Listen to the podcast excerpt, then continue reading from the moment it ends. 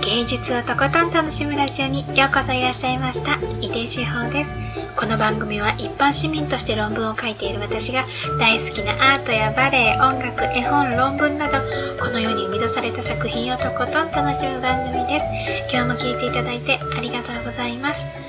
今日はモネの家に遊びに行こう。リネやモネの庭でというお話をしたいと思います。えっと、これはですね、あの、絵本なんですけれど、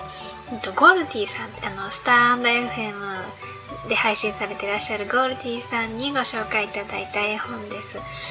で、これは、あの、リネアっていう名前の少女が、あの、クロード・モネ、印象派のね、モネの足跡をたどるっていうようなストーリーで、もうね、ページを開くたびにね、こう、モネの、そう、あの、副題というか、題名にもあるように、モネの庭っていうのが、あの、ストーリーの絵本の中心になってるんですね。だから、モネの庭に一緒に行っているような感じにね、なる絵本で、本当にね、素敵な作品だなと思うんです。で、この、あの、絵本のもう一ついいところは、モネの作品にも浸れるというか、思いを馳せるような、まあ、あの、絵の、絵本の絵の一部が、モネの絵なんですよね。一部っていうか、うんと、モネの絵が紹介されてるっていう感じなのかな。だから、モネの足跡をたどる旅をしながら、手元にモネの絵もあるっていうような感じ。で、あの、私もここの、あの、絵本に書いてあるような旅を自分で実際にもうすっごい前だけど したことがあったので、もうこの、初めてこの絵本を読んだ時はもう本当に懐かしいというか、瞬間的にその時の思い出が蘇って、絵本を読んで、読んでるというか、眺め、眺めているっていうかね、もうどっちかっていうとね、おしゃべりしてるような感じに近い、対話っていうのかな。いや、やっぱおしゃべりって感じだよね。そうそうそうそう、ここね、とかね。あ、そう、この電車のところがね、なんかね、窓の景色がいろいろ考えるよね、とか。あの、一緒にね、旅をした友人とね、おしゃべりしているような感じになるんですよね。で、多分、これ行ったことのない人だって同じような気持ちになれるんじゃないかなって思ったんです。こう、リネア自身が旅をしているんだけれども、大体このモネの庭を目指して行く人たちは、リネアが辿ったような料亭というか、リネアはね、まずね、あの、パリに着いて一泊して、そこから、あのパリの駅から電車で、あの、ジベルニーっていう名前の、ちょっと田舎の、ま、町、村、村だね、村だった気がする。村まで行くんだけれども、私もそうしたし きっと他の観光客もそうやって行くんだろうと思うので、その、やっぱりちょっとした旅行気分になれるなって思いました。で、そうそう、あのね、パリに着いたらね、リネはね、マルモッタン美術館に行ってるんですよね。そう、他に、えっと、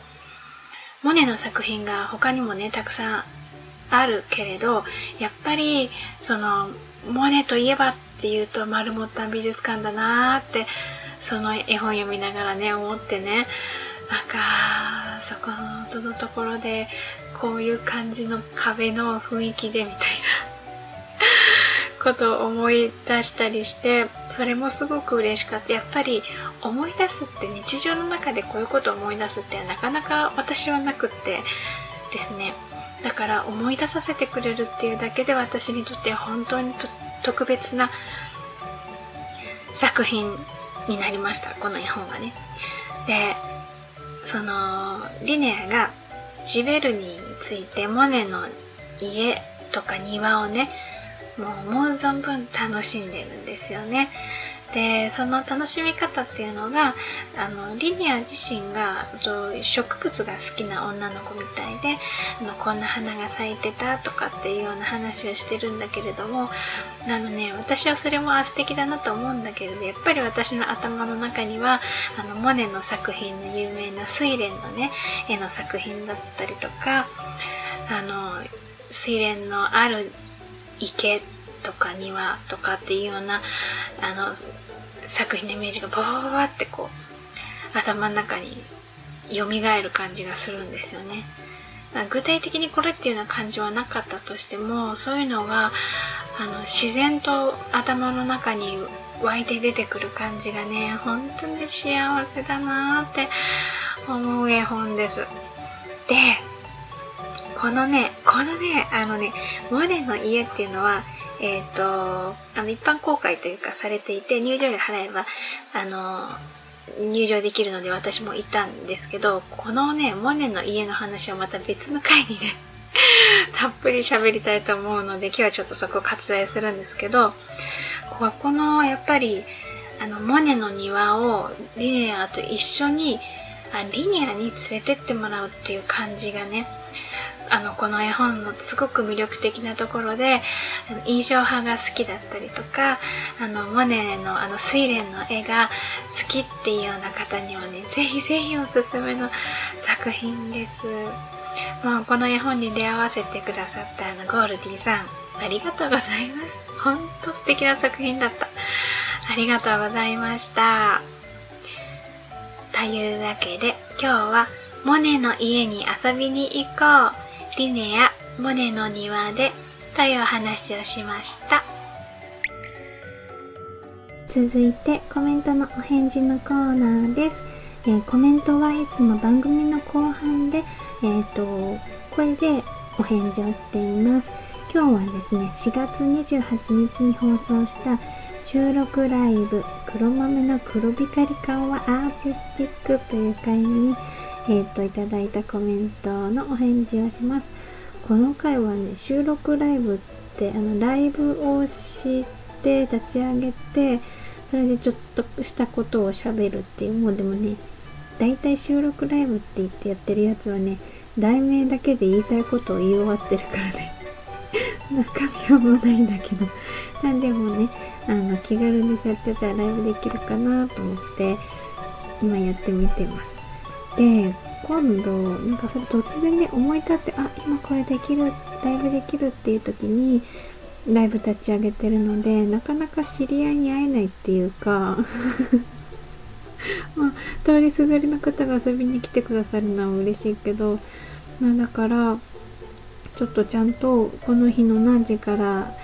ライブやりますっていうようなことをね、あの、まあ来週か再来週か、その辺りにね、やってみようかなと思ったりしてます。うんとね、その時はね、ちゃんとね、忘れずに告知みたいなことしよっかなと思ってます。忘れたら、うん、頑張る。頑張る。え、っと、じゃあこの回に、あ、そうそう。えー、っと、さとみさん、とにかく明るいピアニストさとみさんからコメントいただいてたんです。えーイデフシホちゃんのライブ逃した。泣いてる泣いてる泣いてる。行きたかった。キラリンキラリン。キラリンキラリンピッって書いてある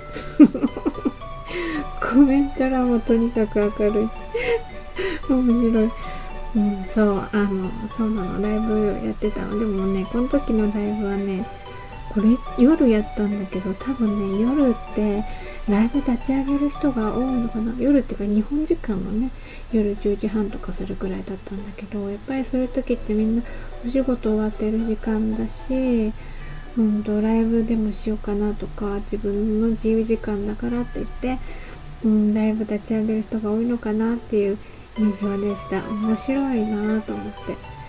そう里見さんはあのメインだからえっ、ー、と、ちょっと時差があるから、朝方、朝方ってか、朝とか夜、夕方、夕方なのかな？とか、やってらっしゃいますよね。ね、私もなんかね、なんとなくこう、あのー、その辺の時間でやってみようかな。いろいろやってみる。またねぜひご都合たければ遊びに来てください。とにかく明るいピアニストのさとみさんコメントありがとうございましたというわけで今日も最後まで一緒に楽しんでいただいてありがとうございました井出志保でした。